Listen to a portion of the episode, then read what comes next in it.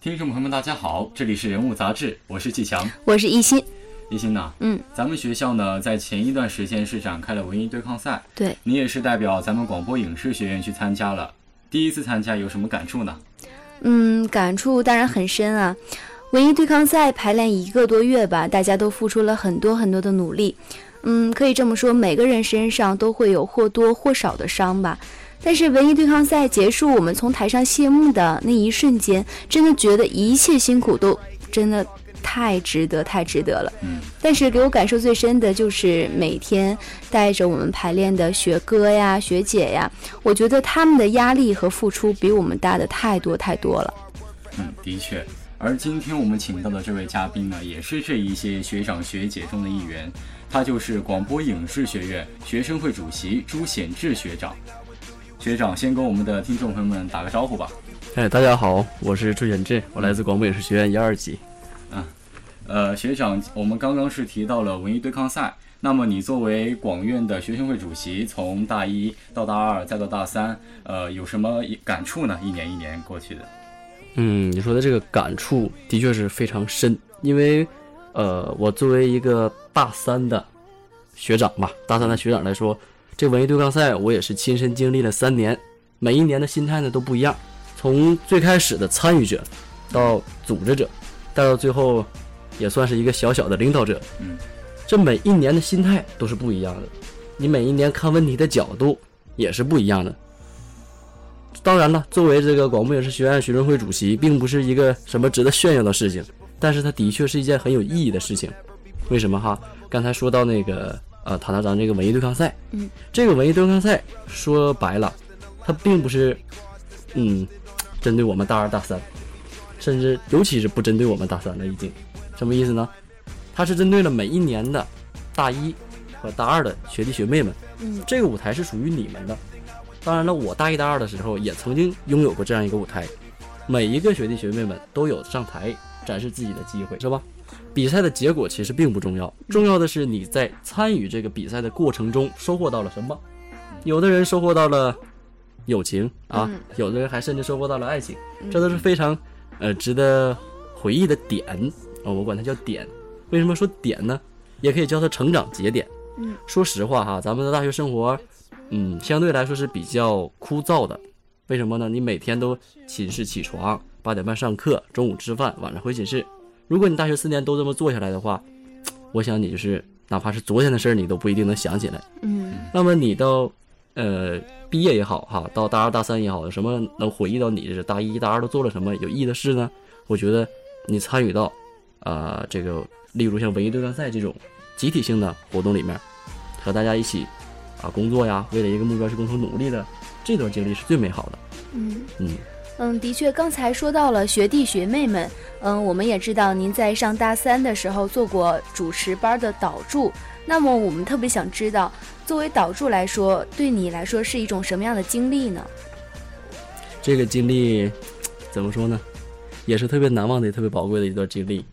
因为我是作为一四级啊主持主持班的导助，嗯，啊，首先我真是看到他们的名单的时候，我就非常期待，因为我大一的时候，我有一个非常非常好的导助，他现在已经呃在南方工作了，但是这个导助对我们就非常非常好，对我们非常的，嗯，怎么说呢？不能说呵护啊，呃，入微细致，嗯嗯，什么都为我们考虑，为我们思考。当时我就觉得有这样一个导助非常非常的幸运，嗯，所以说我有机会成为导助了，啊、我也或多或少有一点像回报社会那种心态吧，因为我也要做一个像我的导助那样，甚至比他做的更好。所以说我对待学弟学妹们的态度呢，就是尽可量的把我自己知道的事儿，我跟他们讲，把我吃过的亏、碰过的壁啊，什么事儿做的，什么事儿做不得，什么事儿有益处，都跟他们说，让他们少走弯路，让他们的大学生活过得更精彩。这是我当导师我觉得最有意义的事。看来学长也是一个非常细心的人。呃，在您作为学生会主席期间呢，应该也承办过很多的活动，在这过程中应该也遇到了不少的困难和压力。那么你又是怎么解决和排遣的呢？之前网上有个段子说的特别好哈，你压力特别大的时候怎么办？你把它放进冰箱里变成冻梨，哈哈哈真冷是吗？啊，这只是这只是个笑话哈嗯。呃，你压力吧，你肯定会有。嗯你毕竟你你坐在这个主席这个位置上，它并不高，嗯，他权力也并不大，但是他至少他也是代表了一个学院的形象。嗯你要为一个学院的利益去斟酌去考虑，在这里面有很多人不理解你，啊，当然也有很多人理解你，但是你就要去怎么看这个问题。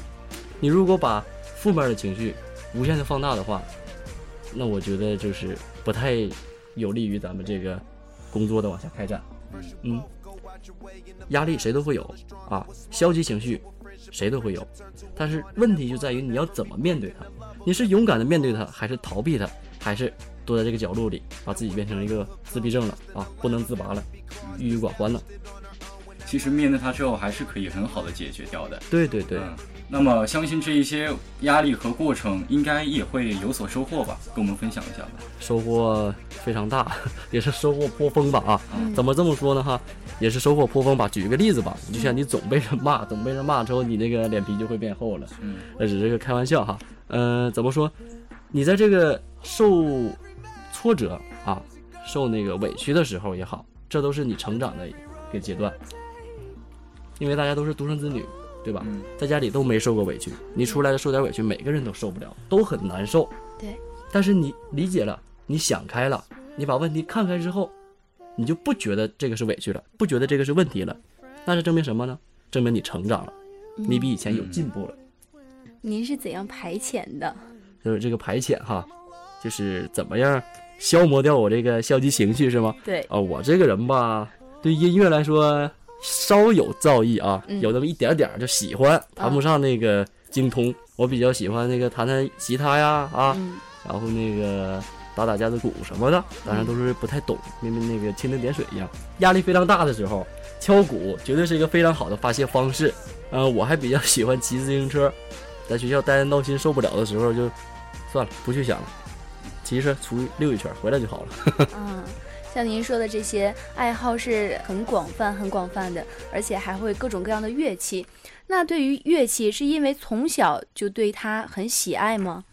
我对乐器非常喜爱，应该是从初中开始，但是那会儿。啊，每个人都从那会儿过来的嘛，初中下来高中，高中下来高考，那会儿时间非常紧，嗯大家都是以学习任务为主，自己这些爱好啊，就是没有太多的时间去展现。嗯到大学就不一样了哈，我到大学第一年的时候，哎呀，终于是有机会弄弄我想特，别特别闲。哎，对对对啊，有机会想弄我自己的爱好了。嗯我这高中的时候，因为我会弹吉他，我就特别想弄一个乐队，啊，我这这个嗯把这个愿望哈埋在心里边，到大学嗯把它拿出来，实现了哎，实现它。嗯，就是也不知道你们听没听说过啊，就是现在这个乐队可能也没什么太多活动。但当时我大一的时候组建了一个乐队，它叫两荤一素乐队。啊，听过在迎新晚会的时候还有节目。啊啊啊！对，我嗯想起来了，对对，就是这个乐队。当时组建这个乐队的时候，乐队里也是有很多自己的好搭档，朋友嗯，好朋友，嗯非常有力的合伙人啊，非常得力的合伙人。现在想想那段经历也是非常棒，真是非常棒，非常宝贵嗯，我们知道，呃，学长以前也是大广台的一份子，那么你是怎么看待在大广台的这一段经历的呢？在大广台这段经历应该是两年前了。嗯今天坐在这个演播室里嗯啊，看我身边的学弟学妹们来采访我，我感触颇深，真的。既陌生又熟悉。对对对，因为当年我是在导播间工作的，我是导播，嗯就是在我对面儿，对吧？嗯咱们对面儿在那嗯，块儿、技术部。技术部，现在叫技术部。嗯当时我就是因为人物杂志这个栏目，嗯，我也见过。嗯当时作为一个大一的学弟，采访看他们采访，嗯，那么多那个叱咤风云的学哥学姐，大二、大三、大甚至大四的，对，曾经的风云人物，我觉得特别羡慕。但是今天到这儿来呢，我觉得最好的时光还是大一、大二，还是作为你们学弟学妹们，那是最好的时光。作为大广台曾经的一个台员吧，嗯。也算是为大广台，嗯，贡献过对，贡献过很多自己的青春和力量。嗯。嗯，所以说我觉得这个这个这个大广台是一个非常好的平台，因为你看咱们你们刚来的时候，肯定对学生组织最感兴趣的不是学生会，嗯，而是大广台。对这个校园里面一个有能力去播放自己的声音，呃声音的啊，能播放自己的节目的这么一个组织，一定非常感兴趣，因为我当时就是这样的。嗯，嗯嗯，觉得大广台是一个学术性很强的地方，在这里你能学到很多东西，你也能收获到很多宝贵的东西。的确是一个可以让人成长的地方。嗯，嗯，而且技术部每天剪节目的时候，我都觉得是一个非常磨练人的耐心的一个东西，对吧很？考验人。那您是学生会的主席，那您平时嗯、呃一定是非常非常忙的，那您又是怎样权衡工作与朋友之间的关系呢？啊，这个问题我大一来的时候哈，我的那个辅导员和书记嗯都跟我们讲过，说既然选择了要为咱们同学们服务啊，有志愿于成为一名学生干部，嗯，那么你一定要有这个能力，什么能力呢？全方面的能力。嗯。第一，你学生吧，第一实呃学习能力嗯，很强，你不能因为你的工作耽误了学习，耽误了学习，嗯。嗯，那么那你只能是证明你就不太适合做这个，对吧？嗯。你学习能力要好。第二呢，你不能因为你自己作为学生干部，你就对自己同届的甚至下届的指手画脚啊。嗯。咱们是为同学们服务的啊，是为学弟学妹们乃至同届、上届的同仁们工作的、做事儿的，协助老师呃处理问题的，这是我们工作的那个职责。主持人刚才说到了是怎么权衡工作与朋友之间的关系，嗯我认为这两个关系是很微妙的，但它又是平衡的。嗯，你工作做得好，离不开朋友、同学支持你。对，这个工作吧，你说你你像咱们那个文艺对抗赛也好啊，咱们举这个例子，这个工作它不是你一个人完成的，嗯是很多人愿意帮助你，愿意学协助你，大家统一齐心协力把这件事情做成的。对，这个功劳是大家的，是集体的，并不是个人的。嗯嗯，我们之前也知道你微信上的个性签名是善良、智慧和正义，那你为什么会喜欢这三个词呢？啊，这三个词来源于，呃，你们看过柴静写过那个《看见》那本小说吗？知道，呃，这三个词儿来源于那儿。我看过那书之后，我觉得这三个词儿写的非常好。嗯，我比较喜欢柴静这个女记者，那您为什么会喜欢这个女记者呢？她之前嗯担任过主持人吧，是吧？现在是也不也不做主持人了，也不做记者了他。之前拍过一个纪录片，大家可能印象都颇深，叫哎对，叫《穹顶之下》。嗯他开场呢非常好啊，他他非常他是一个非常有智慧的人，他讲话非常干练，非常有逻辑性，非常能抓住咱们那个听众的重点。嗯嗯，我觉得他的呃人生信条也好，还是生活态度也好，都值得我去学习。我感觉这或许也是因为学主持的原因，所以才会特别特别的关注他，呃，学习他身上的那一些发光点吧。嗯，有嗯一部分原因是，有一部分原因是这样。啊我觉得季强说的这些话是在夸我们三个。嗯好了，那也看得出来，呢学长是一个敢想敢做的人。那学长也对自己评价一下吧，评价自己是一个嗯怎样的人呢？呃，我觉得我这个人吧，没什么太大的闪光点。我觉得我还算比较低调的啊，嗯但是我挺我挺我挺乐观的一个人，我是。嗯嗯，对待朋友呢，讲义气，两肋插刀。嗯，我觉得在在那个判断是非能力上，我还是有一定的把握度的啊，我还是能看出什么是好，什么是坏，什么是真正的好，什么是真正的坏。嗯，嗯，还有就是责任感强一些，啊，幽默一些，幽默一些，犯二一些，看 看得出来，看得出来，学长很幽默，逗默。逼一些 啊。呃，可其实呢，我我觉得吧，我自己觉得，在我与学长平时的交流当中，呃，学长应该还是位特别平易近人的人，因为我们私底下都叫你叫志志哥。嗯男神男神神帅志，对对对，呃，可以看出学长他，你不仅仅是一个敢想敢做的人，你还是一个平时愿意愿意与大家进行交流的人。那么，相信你对自己未来应该也会有一些规划吧？嗯，因为我做的是呃，咱们是广播影视学院，对，咱们做的呢都是跟传媒有关系，嗯咱们都可以叫传媒人。嗯，那么传媒一方面是要用声音和信息去传递，另一方面要用镜头去记录。嗯我就特别喜欢摄影摄像这个行当，嗯我比较喜欢拍拍照片、录录视录录视频什么的。嗯我特别喜欢这个，所以说我以后呢，想成为一个啊，哪怕是那个大组的摄像指导什么的，那这是人生终极目标了。嗯，我想做这些有意义的事情。想想去到幕后去多工作一下，是吗？嗯，差不多是这意思。那学长想去哪个城市呃工作呢？嗯，不是说我的呃家乡不好啊，嗯但是我觉得呢，呃，毕竟人要往高处走对，啊，对吧？咱们应该去追求一些更有宽度、更有广度、更有深度的东西。对，嗯，我我我推荐大家哈，去往更高的平台走，去嗯更大的地方开拓自己的见识和视野。那在节目的最后，我们特别想请学长给我们学弟学妹们一些建议，或者说呃希望吧。其实我并没有比大家多多少这个阅历，还有是资历，我这谈不上，因为我比你们大不了几岁。但我我可以跟大家算是分享分享我自己的经验吧。嗯，啊，我是一个比较爱旅行的人，爱出去玩的人。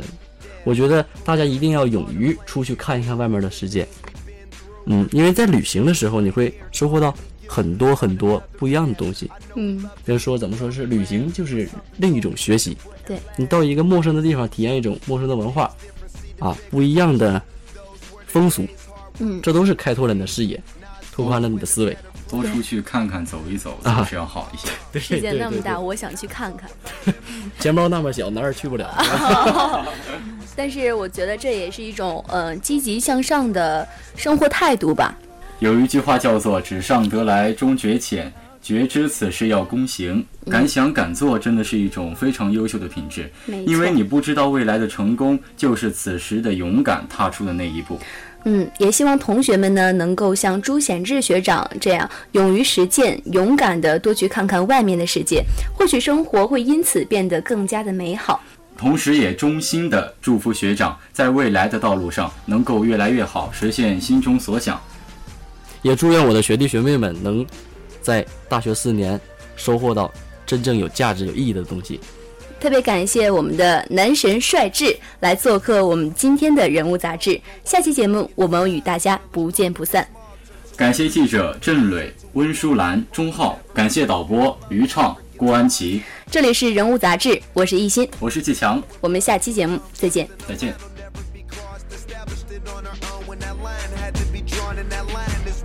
So remember me when i'm gone. How can we not talk about family when family's all that we got? Everything i went through you were standing there by my side. And now you gonna be with me for the last ride. Let the light guide your way. Yeah. Hold every memory as you go. And every road you take